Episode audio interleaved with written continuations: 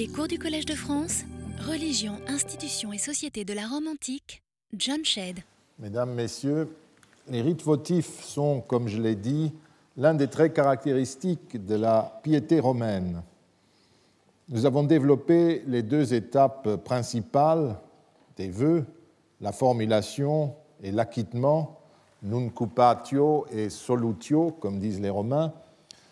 Donc, formulation et acquittement des vœux réguliers comme des vœux extraordinaires, tels que les livres conservés de Tite-Livre nous permettent de les connaître. Nous avons découvert le côté très formel de ces rites qui n'ont pas peu participé à la caractérisation de la religion romaine comme une religion décadente, froide et morte. J'ai averti déjà contre un tel jugement. À l'aune de nos conceptions de la piété, c'est sans doute ainsi qu'on peut éventuellement juger cette piété formaliste, encore que même dans les religions d'aujourd'hui, on peut aisément retrouver les mêmes traits, du moins dans le culte des saints, pour rester proche de nous. Le formalisme attesté par les quelques formules de Nuncupatio que nous avons lues nous ont mené vers la question si les vœux étaient toujours acquittés. La première réponse est évidemment oui, puisque nous parlons du peuple romain qui, d'après Tite-Live et ses contemporains, était le plus pieux de la terre. Les accusations contre ceux qui croyaient pouvoir se passer des vœux ou les oubliaient sont là pour le prouver. Mais lorsque nous y regardons de plus près, nous découvrons que les acquittements tardent parfois à se concrétiser. Est-ce par oubli? Est-ce par impiété? Nullement, en tout cas d'après Tite-Live. Le cas du fameux vers sacrum de ce printemps consacré qui devait se traduire en sacrifice de tous les animaux nés pendant deux mois qualifiés de printemps en offre l'illustration. Au pire moment de leur histoire, pendant la Deuxième Guerre punique, les Romains ont attendu pendant 21 ans avant d'acquitter ce vœu. La raison en est la condition votive. Tant que les Carthaginois et les Gaulois n'étaient pas battus, l'acquittement n'était pas dû aux dieux.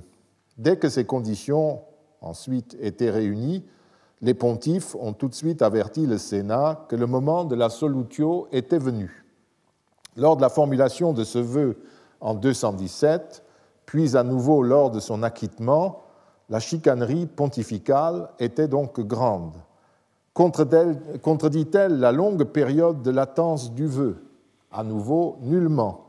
Elle doit être comprise comme le signe d'une piété exemplaire plutôt que comme la preuve une preuve de cynisme digne d'une religion décadente. D'abord, les Romains agissaient conformément à la tradition. Un vœu, chez eux, n'est exécutoire que si la condition est remplie j'ai attiré votre attention sur le côté très pédant des vœux. Si tel jour tu fais ceci et cela, alors moi, hein, je fais euh, telle autre chose.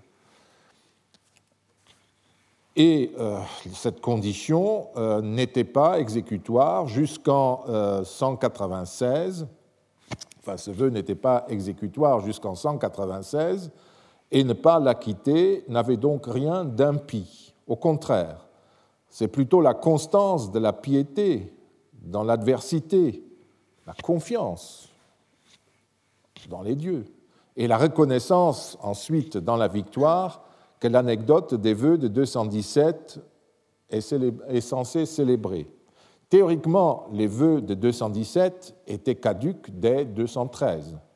Les pontifes et le Sénat auraient pu mettre un terme à toute l'affaire et dire simplement, bon, les dieux n'ont pas fait ce qu'il faut, et ils auraient pu se soumettre à l'insondable volonté divine et acquitter les vœux malgré les catastrophes, en disant c'est comme cela, mais nous remplissons notre vœu.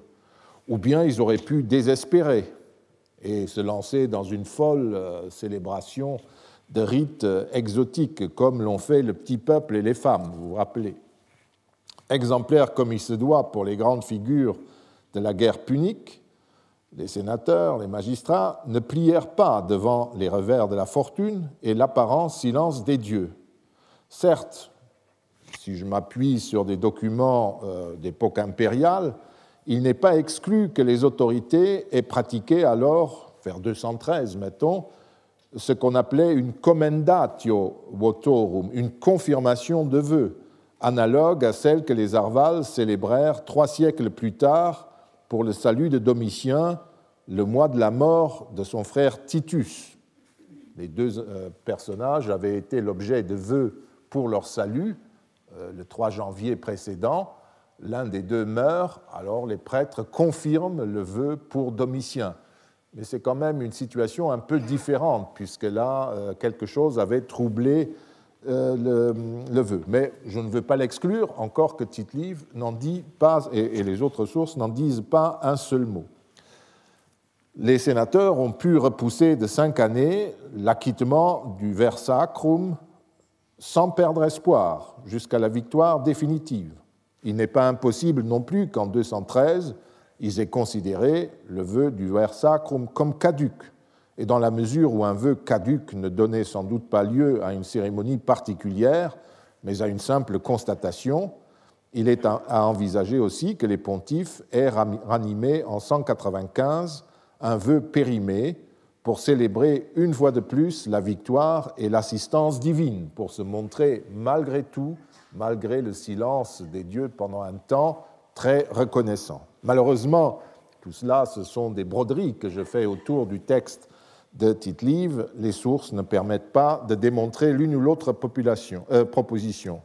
Le seul indice qu'elles contiennent, les sources, est l'acquittement du vœu des grands jeux de 217 effectué en 208, trop tard également, suivi par l'émission d'un nouveau vœu acquitté lui-même en 203 et 202, et enfin par le vœu de 200 acquitté en 194 on dirait que devant les incertitudes de la fortune, si l'on se fonde sur le texte que nous avons, le Sénat et les pontifes ont choisi, dès les premières embellies, une solution moyenne qui consistait à acquitter une partie des vœux, tout en attendant pour l'acquittement définitif, avec le grand vœu du vers sacrum, que la victoire soit indiscutable. Leur solution concernait la partie du vœu qui dépendait des magistrats, et non de l'ensemble du peuple. Hein. Les jeux avaient été voués par des magistrats, payés par l'État. Le vœu du vers sacrum, c'était un vœu de l'ensemble de la citoyenneté, rappelez-vous. Donc c'est quelque chose de beaucoup plus euh, spectaculaire, ce qui permettait peut-être aux autorités de distinguer entre les succès des armées et le salut global, en 195, du peuple romain. Mais peut toujours parler de ce cas exceptionnel aussi longtemps qu'on veut, on n'aura pas davantage de lumière. Mais le cas n'est pas isolé. Je ne parlerai pas des autres exemples puisqu'ils sont extérieurs à euh, l'œuvre de Tite-Live, et je vous signalerai seulement un autre cas rapporté par l'historien, qui est très intéressant aussi. Cette fois-ci, il ne s'agit pas d'un événement aussi bien documenté que le vœu du Versacrum et des grands jeux euh, voués en 217. Nous sommes beaucoup plus tôt en 460-459, euh, peu après la fondation de la République. Le texte est très court. Le recensement eut lieu cette année-là, mais à cause de la prise du Capitole et de la mort du consul, on ressentit un scrupule religieux condere lustrum, de fonder, faire le lustrum. Peu importe l'historicité de cet événement, hein, nous sommes très hauts dans l'histoire, l'important, c'est le récit lui-même, la manière dont Tite-Live le raconte. Condéré, nous l'avons vu, c'est conclure le recensement par le sacrifice à Mars, qui confirme que le peuple romain et la République sont, ce jour-là, dans le même état que lors de la censure précédente, quatre ans euh, plus tôt. Or, Rome sortait à peine d'un grave soulèvement d'esclaves en 459, mené par Appius Herdoneus. Des troubles au cours desquels le Capitole avait été pris d'assaut par ses esclaves et par des exilés, et un consul avait été tué. Mon interprétation du refus de clore le recensement par le sacrifice votif à Mars sera de considérer que dans la mesure où Mars n'avait pas défendu l'intégrité de la République, eh bien, le vœu sensorial, formulé quatre ans plus tôt, était caduque. On l'a purement et simplement omis de le célébrer, de l'acquitter. Et je suppose que les censeurs ont néanmoins formulé de nouveaux vœux pour la période suivante, comme cela arrive plus tard lorsque les vœux du début de l'année ne sont pas acquittés. Et vous voyez qu'ils ont même ressenti euh, un, scrupule religieux, religiosum fuit, d'acquitter ce euh, lustrum, de faire ce sacrifice votif, parce qu'on euh, ne pouvait pas mentir dans ces histoires de contrats. On ne pouvait pas faire comme si Mars avait protégé, parce que comment le Dieu allait-il prendre cela? On n'est pas ses esclaves. Il s'était engagé avec les censeurs précédents, il ne fait pas ce qu'il aurait dû faire, le Capitole lui-même a été souillé, un consul tué, etc. Eh bien, on est quitte. C'est ça la piété votive des Romains. Vous voyez la différence qu'il peut y avoir par rapport à ce que nous concevons aujourd'hui comme religion votive. Ces exemples révèlent l'un des aspects, je l'ai déjà dit, les plus caractéristiques de la piété romaine. Les vœux sont des contrats conditionnels qui, de façon rituelle, mais sans représentant contractant des dieux, celui qui formule le vœu joue les deux rôles, si vous voulez, met en scène un accord formel conclu entre les dieux et les Romains. Les formules de vœux figuraient sur des registres publics et étaient donc archivées officiellement. Rappelez-vous l'histoire du vœu euh, sensorial formulé par Scipion l'Africain. Reçoit la dictée des tablettes officielles, dit le texte, et il la fait corriger dans les registres officiels. Donc il ne s'agit pas du tout de gestes fortuits, mais d'actions réfléchies, discutées et exécuté avec une grande prudence. Au moment de l'acquittement, c'est avec la même pédanterie que les termes du vœu sont examinés puis acquittés. Ce comportement de juriste caractérise une religion ritualiste dans laquelle la perspicacité des humains s'exerce sur les aspects formels des relations avec les dieux ici-bas sur Terre.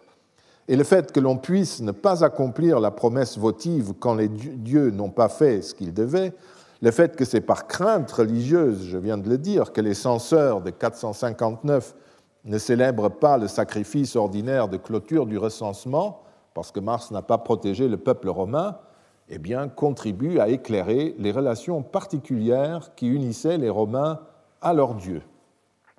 Nous avons parlé euh, de, nous avons parlé de relations euh, réglées entre les Romains et les dieux, eh bien, ça nous mène tout euh, droit à un cinquième point qu'il faudra maintenant examiner, c'est la divination. En dépit du réseau très dense et ininterrompu de liens publics et privés qu'il créait avec les dieux, les sacrifices et les vœux ne représentent qu'un aspect des relations que les Romains entretenaient avec leurs dieux. Il y avait aussi la consultation des dieux et le déchiffrement des messages que ces derniers pouvaient envoyer aux Romains sous forme de signes, d'événements, de prodiges, comme on disait.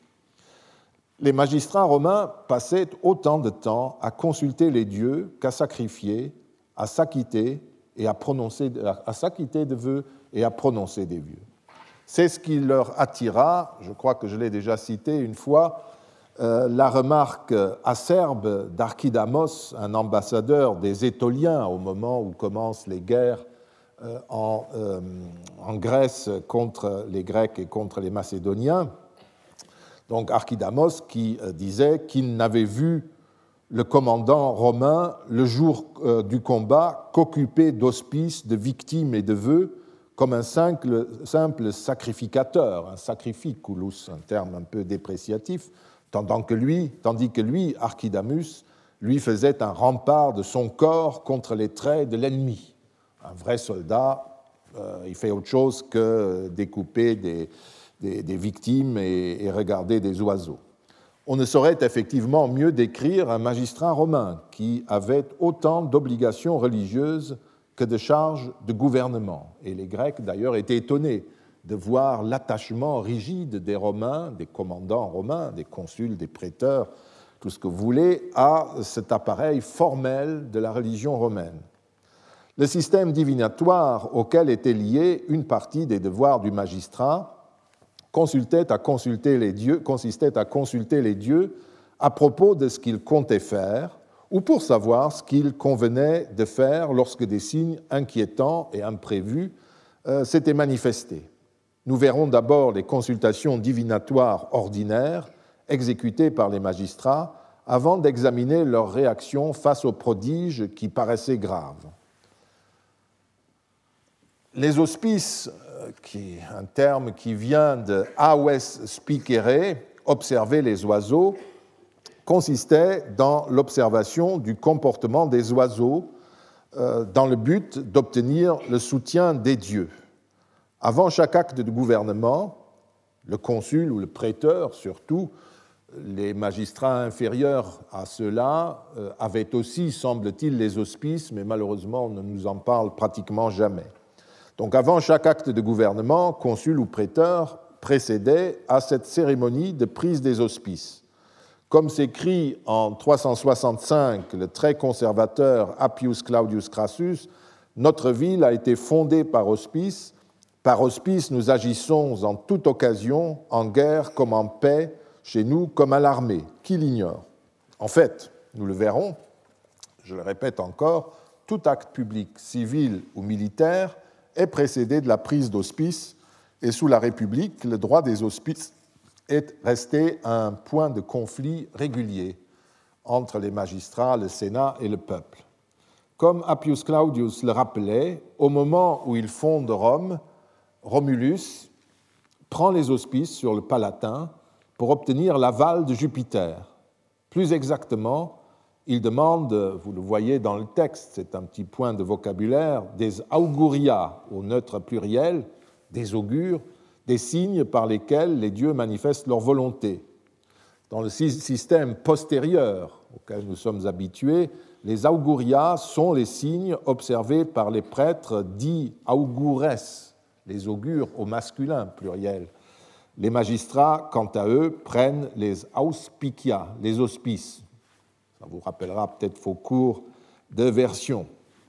Euh, la distinction est un peu plus euh, complexe parce que l'auspicium, c'est simplement l'observation des signes. Mais il semblerait que dans certaines formules, quand les prêtres appelés augures prenaient des auguria, euh, observaient des signes, ils ne disaient pas auspicia, mais euh, augurium. Peu importe, c'est un terme intéressant. Autre point de terminologie, Tite-Live donne une autre définition d'un terme augural le templum, d'où vient notre mot temple. Le templum est un espace défini et délimité à l'époque historique par les augures, les prêtres, pour euh, servir de cadre à des actes de gouvernement. Consulter les dieux au nom de la République, dédier, consacrer des temples dans un espace précis, voter des lois, prendre des senatus consultes, élire les magistrats, installer des temples, je l'ai dit, où résidaient les dieux, d'où euh, notre mot temple. Un temple est construit sur un templum, c'est un peu ça euh, l'originalité du terme. Et il semblerait que le haut podium qui distingue un temple romain d'un temple grec, qui est beaucoup plus bas, serait la représentation de cet espace inauguré du templum dont nous parlerons. Tite-Livre ne se donne pas la peine de préciser ce que ses lecteurs savaient, savoir que l'espace civil de la ville lui-même était inscrit, euh, était inscrit dans, dans, une ligne juridique appelée le Pomerium, dont le premier tracé aurait été installé par Romulus et marqué par des murs et des bornes. C'est à l'intérieur de cet espace ainsi délimité que les augures pouvaient installer des templas des temples, des espaces aptes aux actes publics que je viens d'énumérer. Il est très bref, tite est très bref sur la fondation même, et notamment sur le meurtre de Rémus par Romulus, qui est en rapport avec cette limite juridique, et tel que ce meurtre est décrit par d'autres auteurs. Mais dans un passage postérieur, il donne une définition courte mais très précise d'un élément irritant du vocabulaire romain, c'est-à-dire du terme templum. Il nous dit ce qu'est un templum. un concept dont les savants discutent encore aujourd'hui en termes plus ou moins aimables. Euh, il est très bref hein, sur ça, mais euh, ici il nous donne quelque chose. Quand en 338, donc, la flotte de la cité d'Antium, Anzio aujourd'hui, fut défaite, des éperons de ces navires appelés rostres furent fixés sur le forum romain à la tribune des orateurs, d'où le nom de rostra, rostre qu'on donne à ce templum, dit Tite-Livre. Vous avez certainement en tête les rostres qui se trouvent à côté de euh, l'arc de Septime Sévère.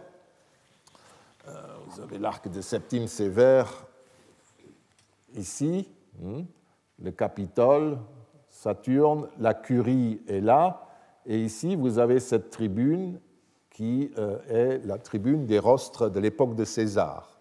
Et c'est donc ici, quelque part, vous verrez sur un plan un peu mieux, qu'étaient fixés les rostres. Autrefois, euh, on pouvait examiner tout cela d'un peu près. Aujourd'hui, c'est devenu presque impossible, si vous êtes passé récemment, en raison de ce chantier de travaux publics interminables que le Forum romain est devenu depuis quelques années. Bien entendu, il s'agit ici des rostres bien plus récents que ceux que le texte décrit, qui se trouvent aussi à un autre endroit que les rostres du IVe siècle. Mais vous voyez ce qu'était la tribune où les magistrats pouvaient s'adresser au peuple et où ils siégeaient pour effectuer certains actes. Les rostres du IVe siècle se trouvaient sous le pavement de l'espace qui se trouve en gros entre l'arc de Septime Sévère et la curie actuelle euh, et faisaient face au comitium, place de l'Assemblée, comme vous le voyez sur ce plan. Voyez, la, curie qu'on peut visiter aujourd'hui, hein, euh, il y a même une belle exposition à l'intérieur, euh, est là, l'arc de Septime Sévère est par là, et le temple de Saturne, le Capitole, que vous avez vu. Et euh, au IVe siècle, la curie se trouvait donc à presque 45 degrés plus loin et donnait sur une place avec des gradins, une place circulaire et de ce côté-ci était la tribune dont parle Tite-Livre, donc la première tribune des rostres. Ceci pour euh, vous donner une idée de la topographie. Mais revenons à ce petit texte. Je vous ai dit que les historiens et les archéologues discutent toujours pour savoir ce qu'était exactement ce templum où l'on prenait, euh, on votait des lois, on élisait des magistrats, etc. Une thèse doit être très prochainement présentée par un jeune chercheur qui permet de reprendre en partie cette question complexe. Elle m'a en tout cas euh, permis de comprendre quelque chose à cette affaire qui, n'est pas claire. Certains savants pensent en effet que le templum est tout l'espace où se trouvait l'Assemblée des citoyens réunis pour les élections ou le vote d'une loi, notamment la grande place centrale du forum à une époque postérieure. D'autres considèrent au contraire que cet espace est bien plus petit et se limite à celui où se tient le magistrat qui dirige l'Assemblée et où l'on vient donner son vote. La question ne peut évidemment pas être résolue à l'aide du seul titre livre, mais le texte que je vous ai montré euh, me paraît donner raison à ceux qui privilégient la deuxième interprétation. Dire qu'un templum est appelé rostre signifie que ce templum ne peut pas désigner autre chose que la tribune du magistrat et ne peut pas être appliqué à tout l'espace qui se trouve devant cette tribune. C'est donc un espace plutôt euh, réduit. Un deuxième passage tente à, euh, malheureusement il est corrompu, tente à confirmer ceci. Nous sommes en 176. Il s'agit des deux consuls dont nous avons déjà commenté les difficultés lors de l'acquittement des vœux du Nouvel An. Et l'affaire continue. Ici, ils se sont partagés les deux armées consulaires. Ils les ont constituées comme une armée par un lustrum. Maintenant, vous savez ce que ça veut dire. Et ils tirent ensuite au sort pour décider vers quel lieu chacun des deux consuls mènerait ses troupes. C'est là que Pétilius, encore lui, commet une infraction au droit augural, une maladresse, un oubli. Le tirage au sort était un acte de gouvernement. On pourrait même se demander s'il n'était pas un acte divinatoire, puisque vous constatez que tite emploie le terme auspicato, heureux. Littéralement, il tire au sort avec des auspices favorables. Hein. On savait que Valerius avait été tiré au sort de façon heureuse, auspicato, conformément aux auspices réguliers. C'est tout ce que nous savons, hein, mais nous ne pouvons que spéculer. Donc un acte de gouvernement peut être un acte divinatoire puisqu'il s'agit de choisir et on imagine que la main de celui qui tire euh, les billes, euh, les sortes, euh, est guidée par les, les dieux. Et c'est un acte de gouvernement et en tant que tel, il devait être réalisé dans un templum, un espace inauguré par les augures pour parler comme les Romains c'est-à-dire un espace défini suivant les points cardinaux et marqué sur le sol.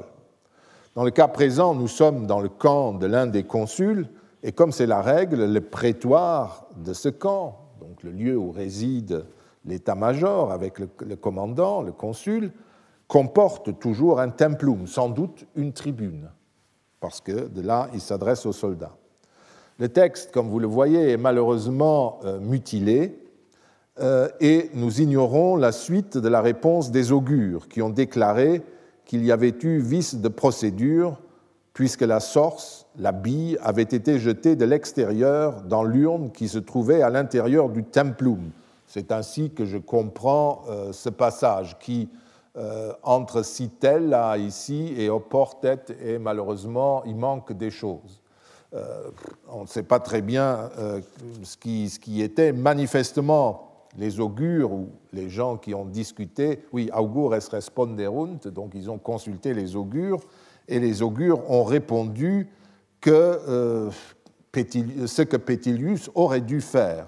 Toute l'histoire nous est racontée parce que Pétilius meurt peu après dans la bataille. L'irrégularité de ce tirage au sort, comme les difficultés qui avaient accompagné la procédure des vœux du Nouvel An, annonçaient en fait cette issue fatale d'où le petit développement de tite En tout cas, l'opération qui consistait à mettre euh, une source euh, dans une citella, une bille ou un bâtonnet euh, sur lequel était peut-être marqué quelque chose, le nom d'un des consuls, eh bien, tout cela s'est passé dans un espace assez réduit pour que Pétilius puisse commettre l'erreur qu'il a faite. Si ça avait été une l'ensemble de la place située devant le prétoire du camp, l'infraction aux règles hospiciales aurait difficilement pu avoir lieu, puisque vous étiez de toute façon dans le templum. Si le templum, c'est ma tribune ici, par exemple, et que vous êtes à l'extérieur, ou que, je sais pas, quelqu'un met la bille de l'extérieur, il y a une erreur, il n'est pas dans le templum, parce qu'un vote ou un acte officiel ne peut se faire que dans le templum. Donc vous voyez, ça c'est un petit point qu'on peut faire grâce à deux petits passages qui sont très très intéressants. Les auspices, auspicia, prises de signes, liées à l'imperium, c'est-à-dire au pouvoir de commandement des magistrats, font dans les premiers livres de Tite-Livre l'objet d'un débat intense, à l'arrière-plan duquel se profilent les luttes entre patriciens et plébéiens, c'est-à-dire entre les grandes familles qui étaient présentes à Rome et au Sénat avant le milieu du 5e siècle avant notre ère, et celles qui sont venues plus tard à Rome. Nous, nous, ne, nous ne nous prononcerons pas sur l'aspect historique de ce conflit, ni sur la volonté de l'historien de projeter sur ces querelles, dont on avait gardé le souvenir, celles qui ont mené aux guerres civiles du 1er siècle avant notre ère, et peut-être aussi à l'émergence d'une nouvelle aristocratie d'origine italique à la, faveur de ces guerres euh, civiles. De la même manière qu'au IVe siècle, une nouvelle aristocratie romaine est issue de ces conflits entre grandes familles patriciennes et plébéiennes. Ce n'est pas ça l'objet euh, de ce cours. Tite-Live saisit en tout cas, comme toujours, l'occasion de formuler en passant quelques analyses sur l'importance et la nature des hospices. Et c'est précisément ce qui nous intéresse. Un premier passage important pour notre sujet se trouve dans le livre 4. Nous sommes en 440, après l'épisode de la rédaction des lois des douze tables par les décemvirs. Quand je parle maintenant de décemvirs, il ne faut pas les confondre avec les décemvirs chargés de consulter les livres sibyllins. C'était une commission de dix législateurs, si vous voulez, qui devaient rédiger les grands principes euh, des lois. Donc, ils rédigent les lois des douze tables. Le tribun de la plèbe Canuleius avait réuni la plèbe et demandé l'élection des consuls, de consuls qui soient d'origine plébéienne. 440. Les consuls euh, se joignent à cette assemblée et le tribun leur ayant demandé pourquoi un plébéien ne pouvait pas devenir consul, s'attira cette réponse, peut-être juste, mais en tout cas assez maladroite dans un pareil débat, parce qu'aucun plébéien ne peut prendre les auspices. Et précisément, par la suppression des mariages mixtes, les décemvirs ont voulu empêcher une descendance équivoque de jeter le trouble dans les auspices l'interdiction des mariages mixtes, c'était une sorte de radicalisation du droit civil dans ces conflits où les patriciens qui avaient le pouvoir ont imposé, ont interdit qu'un plébéien puisse épouser un patricien, une patricienne, ou l'inverse, si vous voulez. Et dans tous les cas, euh, ça donnait des, couples mixtes, comme il disait, qui étaient impropres, euh, qui, perdaient un peu leur identité. La plèbe fut enflammée d'une vive indignation en s'entendant déclarer impropre à prendre les auspices, comme si elle faisait horreur aux immortels. L'argumentation est intéressante non par elle-même, mais parce qu'elle nous apprend sur la conception du dialogue des Romains avec leur Dieu. Les consuls, si nous adoptons leur point de vue, insistent sur l'identité équivoque des plébéiens, comme pour dire que les dieux ont besoin d'interlocuteurs dont la situation personnelle ne prête pas le flanc à l'ambiguïté. Les patriciens sont des Romains, issus de Romains, et sénateurs, bien sûr, de père en fils, puisque nous parlons de, l'élite qui peut prétendre à ces fonctions.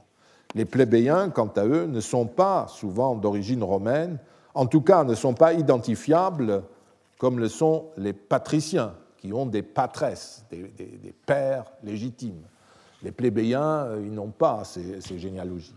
Et même les, enfants de mariage mixte patricio-plébéien sont refusés.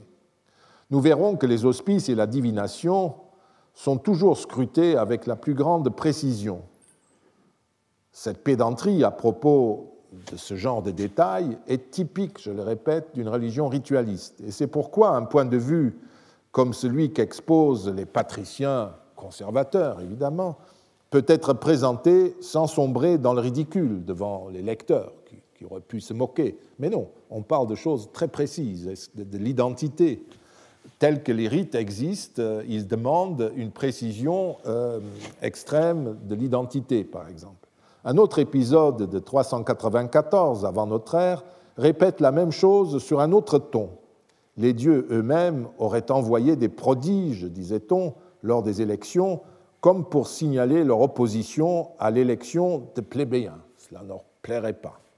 Enfin, juste avant le vote des lois dites Licinio-Sextiennes, d'après les noms Licinius et Sextus des consuls, qui autorisaient en fin de compte l'élection des plébéiens au consulat et donc leur possession des hospices pendant leur charge, puisqu'il s'agit des hospices, hein, Tite-Live fait parler le réactionnaire patricien Appius Claudius, à nouveau, lui que j'ai déjà cité. Ce dernier, fidèle à lui-même, rappelle un autre fait euh, qui est assez mystérieux, car nous ne disposons pas de sources claires sur la raison euh, d'être de cet état de fait.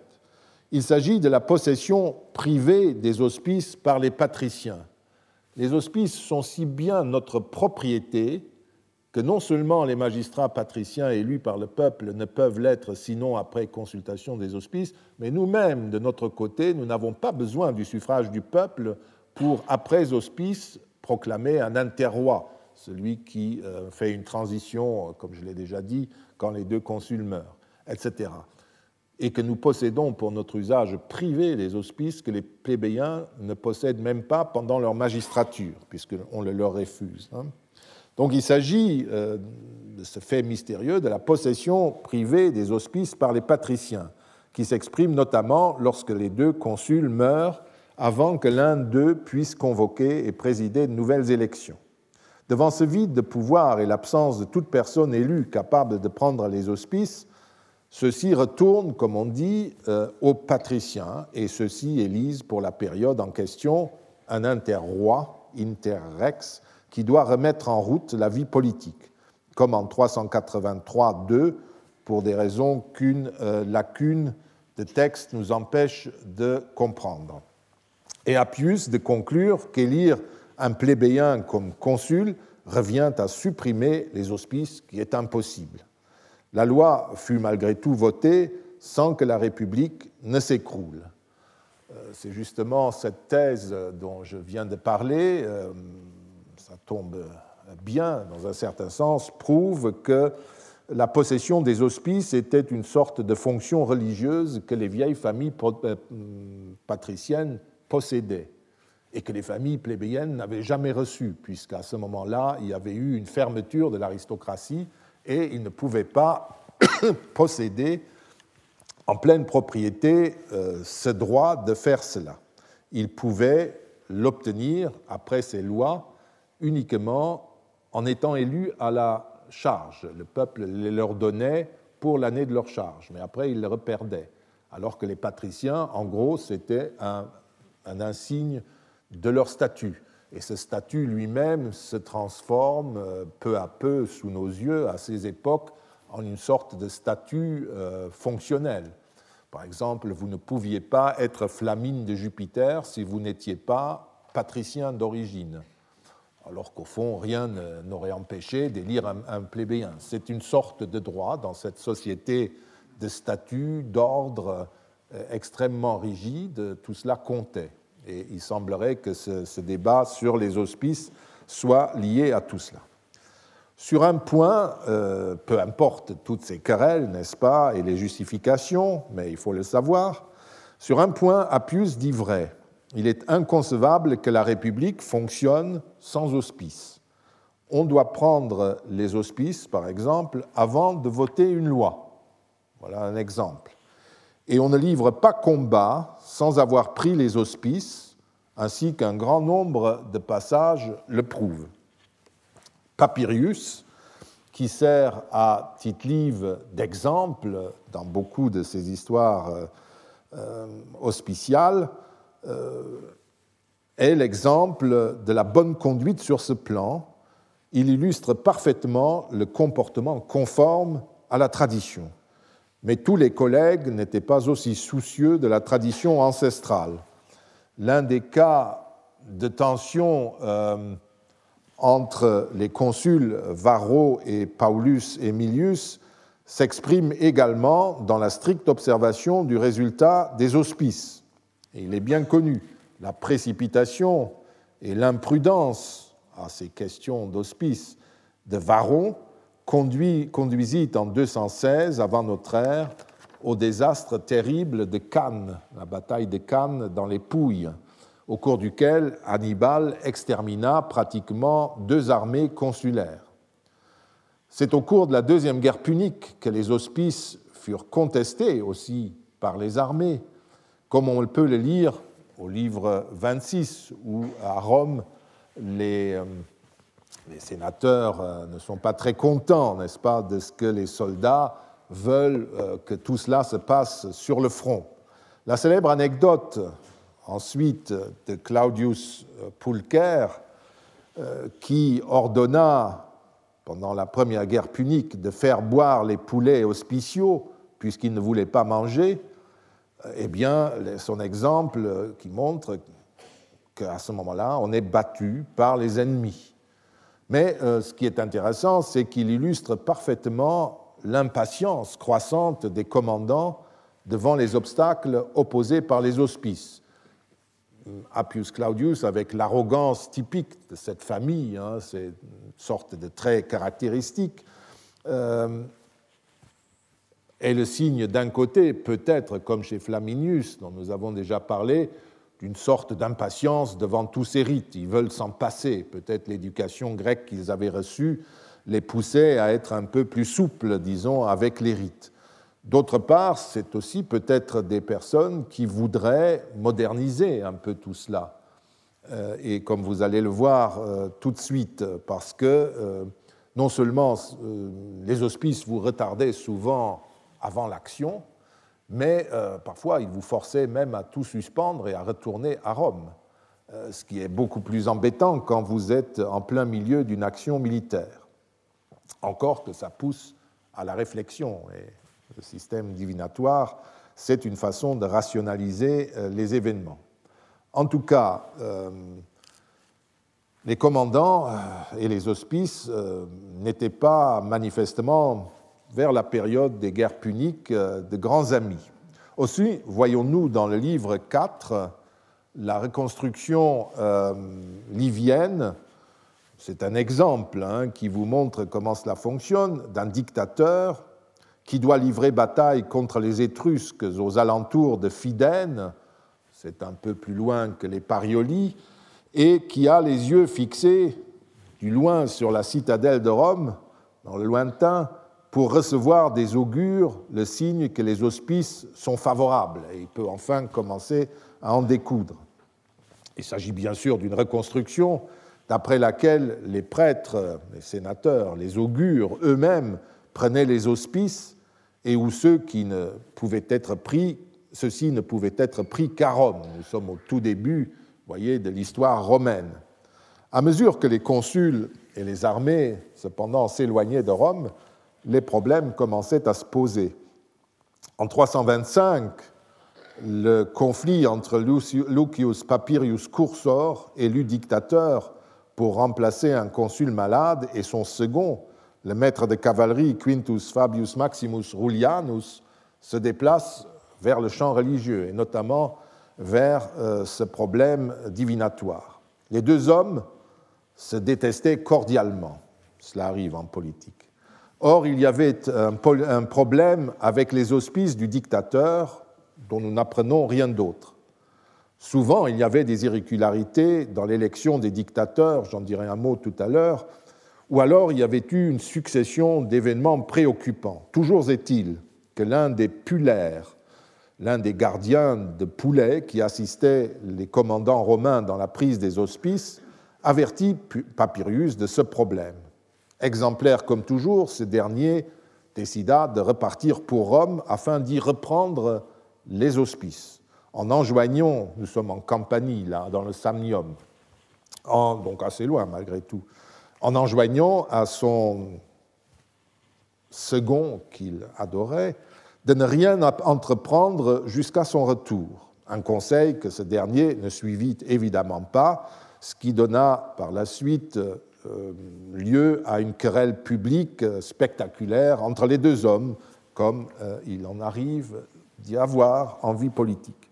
Ce qui est important dans ce passage, c'est que les consuls ou les dictateurs pouvaient être amenés à regagner Rome alors que leur séjour auprès de leur armée était indispensable et qu'ils risquaient une grave défaite.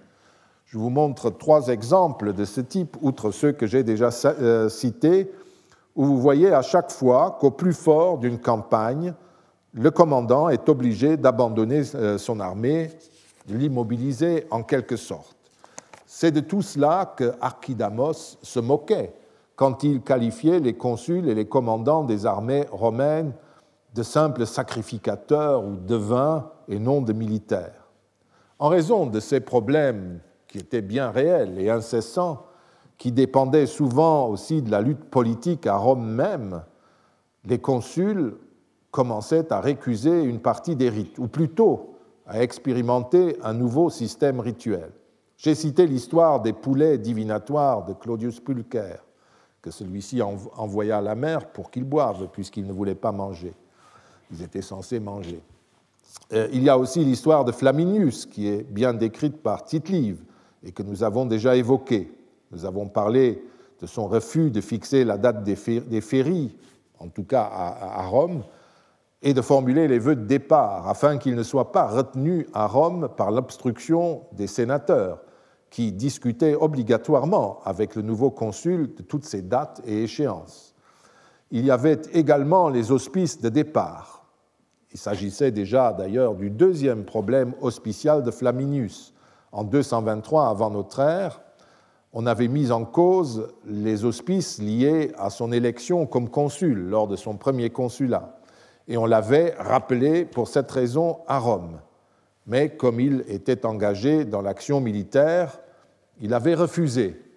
Il revint triomphateur à Rome, mais dut abandonner le consulat. En 217, vous vous rappelez, euh, euh, en 218, il s'enfuit de Rome sans prendre les auspices de départ et sans formuler ses fameux vœux de départ, sans doute, je le répète, pour ne pas risquer d'être arrêté au cours de ces cérémonies qui devaient être accomplies avant qu'il ne quitte Rome pour retrouver ses troupes. Il peut s'agir là simplement d'arrogance de quelqu'un qui veut agir, euh, et voilà. Mais euh, il y a d'autres possibilités. Il est envisagé euh, que ses ennemis auraient essayé à Rome de lui créer réellement des tracas en reportant en permanence les dates, en le retardant à Rome, parce que Flaminius avait autant de problèmes avec les humains qu'avec les dieux. Euh, il détestait royalement la majorité des sénateurs, et l'inverse est vrai aussi. Ou alors, donc, est-ce qu'il a échappé à des chicaneries? C'est une possibilité. Ou est-ce qu'il a simplement ignoré tous ces rites lui qui prétendait, d'après le poète Silius Italicus, qui a écrit une épopée sur les guerres puniques, que l'on gagnait les batailles avec le courage des soldats plutôt qu'avec les signes des dieux. Pensez à son ami Archidamos, hein, ce qu'il disait un peu plus tard. Je suppose qu'il y a une troisième possibilité qui peut aussi être euh, prise en compte, c'est-à-dire qu'il aura pris en fait les auspices et formulé les vœux dans le prétoire de son camp, près de Cortone, ce qui respectait la forme, mais était contraire à une partie de la coutume liée au lieu de Rome. Et je crois que ce qui se passe à ce moment-là, c'est que les commandants euh, sont tellement pris à la gorge, littéralement, par Hannibal et par euh, l'urgence, qu'il euh, faut inventer, il faut apporter un peu de souplesse, c'est-à-dire ne plus obliger les commandants à revenir à tout, moment à Rome. Ça allait très bien tant qu'on se battait dans Latium et en Sabine, mais maintenant euh, c'est fini. Euh, dans l'imaginaire euh, romain, en tout cas, c'est cette rupture avec la tradition qui avait été à l'origine du désastre du lac Trasimène, et Gaius Flaminius est devenu l'exemple même du consul irrespectueux des coutumes religieuses. Mais en fait, il n'était pas le seul. J'ai déjà cité euh, l'exemple de 211 et les remarques de tite qui parlent de rites des comices légitimés par les hospices passant dans les camps et dans les provinces, loin des lois et des magistrats. C'est-à-dire de plus en plus, on devait être conduit à cela. Autrement dit, ces ruptures se faisaient progressivement, parfois avec un scandale, Parfois, simplement, il y avait euh, euh, des, tentatives. Toujours à propos de Flaminius, les sénateurs précisent la question. Euh, en 209, un autre exemple, le consul Marcus Valerius fut rappelé d'urgence en Sicile mais il devait auparavant nommer un dictateur pour tenir les élections de l'année, étant donné que les deux consuls étaient retenus ailleurs. Tout ça, ce sont toujours des procédures d'urgence euh, en plein milieu d'une campagne militaire. Et comme il était, comme Flaminius, extrêmement pressé de repartir, il dit qu'en Sicile, il nommerait dictateur Marcus Valerius Massala, alors commandant de la flotte les sénateurs déclaraient que, hors du territoire romain limité à l'Italie, on ne pouvait nommer un dictateur. La Sicile est une province, ce n'est pas l'Italie. Je signale en passant la définition euh, de l'ager romanus, du territoire romain, seul capable d'abriter les prises de décision légitimes du peuple romain et aussi les prises d'hospice. Hein, c'est un bel exemple ici. En dehors, euh, ça n'existe pas. Le Sénat, en tout cas, ne suivit pas Valérius, ni même les tribuns de la plèbe ne le firent. On essaya de trouver une voie moyenne en demandant au consul Valérius quelle était la personne qu'il voulait nommer, que le peuple élirait ensuite maître de cavalerie. Euh, mais Valérius répliqua qu'il n'acceptait pas une nomination par le peuple du second qu'il devait lui-même nommer. Il partit donc immédiatement et désigna en Sicile Marcus Valerius Massala, pendant qu'à Rome, le second consul désignait un autre dictateur. Donc vous voyez les, embrouillamini que le respect strict de cette coutume, il aurait dû passer une, nuit à Rome, à condition que le jour suivant soit apte à prendre les auspices. Bref, il aurait encore perdu euh, quelques jours avant de rejoindre sa, flotte et euh, son armée. Nous saisissons un lointain écho de ces débats et aussi de ces, débats et de ces tentatives de réforme dans les commentaires de Servius à l'Énéide de Virgile, qui date du 4e, 5e siècle, mais il y a des échos. Servius décrit en effet d'abord les obligations imposées aux commandants par les auspices contraires ou viciés. Ces règles qui, contraignaient les consuls à retourner à Rome en cas d'insuccès ne valaient d'après Servius que tant que les commandants se battaient en Italie, en raison de la proximité. Nous en avons vu des exemples. Mais, continue, lorsque l'empire du peuple romain se fut étendu plus loin pour éviter que le commandant soit trop longtemps absent de l'armée, s'il devait retourner à Rome en venant de loin pour renouveler les auspices, on décida que dans la province dans laquelle on combattait, un lieu du territoire captif serait déclaré romain. C'est vers ce lieu que le commandant retournerait s'il avait besoin de renouveler les auspices. Le commandeur de Servius est certes tardif, mais euh, à mon avis, il se réfère sans aucun doute au même problème que euh, les textes de Tite-Livre que nous avons évoqués traite. Et il se euh, rattache, d'ailleurs à une procédure romaine bien connue de la fiction juridique qui a régulièrement au cours des siècles permis de faire progresser le droit romain. Quand on aboutit dans une impasse, rappelez-vous les séminaires qu'a fait, les cours qu'a fait Cliff euh, Ando il y a un an, et vous verrez ce que dira Dario Mantovani, les Romains créent des fictions juridiques. Ils font comme si. Et ça permet, sans changer en rien le droit, de contourner et de l'adapter au présent. Parce que les Romains étaient foncièrement réactionnaires. On ne change jamais rien. C'était ça toujours le premier principe.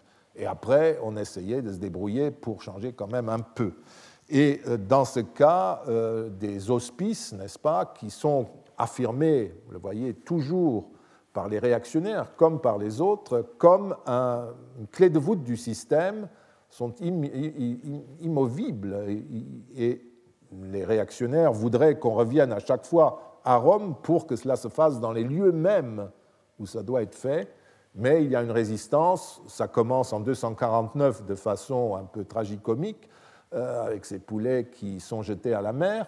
Euh, et euh, peu à peu, bah, quand les généraux sont en Espagne, comment voulez-vous qu'ils reviennent à Rome pour renouveler les auspices? Ce qui reste, c'est l'obligation de revenir et de renouveler, enfin pas de revenir, mais de renouveler ces auspices, et on trouve même un moyen pour le faire. On crée un espace romain qui est Rager Romanus par une fiction juridique, et c'est à ce moment-là qu'on revient à cet endroit dans une province quelconque pour renouveler les rites. Et ce qui reste, c'est évidemment les rites. Après avoir fait ces considérations générales, si vous voulez, euh, nous pouvons maintenant euh, revenir euh, à la procédure même et notamment à la prise des auspices. Il est temps maintenant d'examiner la manière dont tite évoque la prise d'auspices. Il ne décrit pas euh, ce rite d'une manière très précise, euh, et euh, ce que quelqu'un comme moi qui étudie les rites espérerait, mais nous avons vu qu'il donne quand même des, éléments. Nous avons vu notamment que les hospices se prenaient dans un templum, un espace qu'on dit inauguré, c'est-à-dire installé, défini et délimité et installé par les augures qui avaient eux-mêmes consulté Jupiter sur cet emplacement, tribune ou espace dans un bâtiment. C'est dans cet espace que s'installe le consul ou le dictateur après minuit, en tout cas avant le lever du jour. C'est euh, à ce moment-là, euh, comme ici euh, en 310, n'est-ce pas, que Quintus Fabius nomme un dictateur, après avoir pris les auspices. Donc vous voyez, ça se fait au lever du jour, sur un templum et euh, manifestement il n'y a pas grand monde à ce moment-là parce que c'est peu après minuit que cela se fait. Et euh, il y a le consul et ses assistants, ses appariteurs et, puis peut-être un ou deux badauds. Et vous comprenez que toutes les erreurs sont possibles à ce moment-là puisque le silentium, j'y viendrai, doit être établi, c'est-à-dire il faut un silence divinatoire parfait, pas de signe qui trouble. Le texte ne dit pas que Quintus Fabius prend les auspices, mais le moment même où se déroule la procédure et l'exigence du silentium, de l'absence de perturbation, qui est l'une des règles imposées à celui qui prend les auspices, prouve que l'historien résume bien la procédure d'une prise d'auspice. C'est dans la prise d'auspice mouvementée qui précéda la bataille d'Aquilonia en 293 avant notre ère que Tite-Live décrit avec davantage de détails la prise d'hospice. Le consul, le consul se lève, comme nous l'attendrions, quand le silence absolu, le silentium, c'est-à-dire l'absence de tout élément perturbant, est établi. Nous savons par, euh, nous reviendrons à ce texte, nous savons par euh, le dictionnaire de Festus que l'hospicant se lève après minuit du lit qu'il a fait préparer sur place. Il est donc sur sa tribune, mettons, et il y a installé un lit où il se repose sous une tente. Et après minuit, euh, pour être prêt, dès que le silence absolu, le silentium, est établi. Donc, euh, il se lève après minuit euh, et vérifie que le silentium est établi. Le silentium est le terme le plus généralement employé pour indiquer que celui qui prend les auspices n'a pas été interrompu par quoi que ce soit pendant la prise d'auspice, un bruit, une parole, un événement quelconque. La présence du silentium proclame que les auspices étaient dépourvus de tout vice, et se lever dans le silentium signifie avoir reçu des auspices inattaquables. Mais vous comprenez aussi qu'il peut toujours y avoir un chat qui crie, euh, un chien qui aboie, euh, un corbeau euh, qui, se réveille ou un coq qui crie, n'importe quoi. Et donc le silentium peut toujours être interrompu. Et à ce moment-là, la nomination du dictateur, par exemple, n'est plus valable. D'où ces interminables histoires. Après avoir fait constater euh, l'absence de perturbation, donc Papyrius envoie son Pularius, son pulaire, prendre les auspices. Le Pularius était ainsi nommé d'après les poulets auspiciaux dont il avait la charge. Ceux-ci étaient transportés dans des cages conservées dans l'entourage du consul, prêteur, dictateur, pour que ceux-ci puissent prendre à n'importe quel moment les auspices. Il existe à Rome une pierre tombale d'un Pularius qui représente la cage portable avec les poulets qui mangent. Hein. Vous les voyez bien à l'intérieur, la photo n'est pas euh, terrible, mais vous voyez bien la cage avec ses portes grillagées, un joug pour la porter, et puis à l'intérieur, vous voyez les deux poulets qui euh, picorent par terre, parce qu'il fallait qu'ils mangent. C'était ça le principe, la manière dont ils mangeaient. Et euh, l'observation euh, regardait comment ils mangeaient quand on les faisait sortir de la cage. S'ils ne mangeaient pas, comme dans les hospices de Claudius Pulcher pendant la Première Guerre punique, c'était un signe négatif qui traduisait l'opposition de Jupiter à l'égard de la décision à propos de laquelle le magistrat, le proconsul, le consul les consultait. S'ils mangeaient, en revanche, goulûment, au point de faire tomber des aliments de leur bec, c'était un signe éminent qu'on appelait tribudium, tripudium euh, solistimum. Or, le pulaire de euh, Papirius était trop pressé de se battre alors que les poulets ne mangeaient pas, ce qui était très mauvais signe. Il annonça au consul des auspices éminents, un tripudium solistimum. Et le consul, content de ces auspices extrêmement favorables, donna l'ordre de livrer bataille. Nous verrons euh, une prochaine fois la suite de cette décision qui euh, est exemplaire, je dois le dire tout de suite. Je vous remercie. Retrouvez tous les contenus du Collège de France sur www.colège-2-france.fr.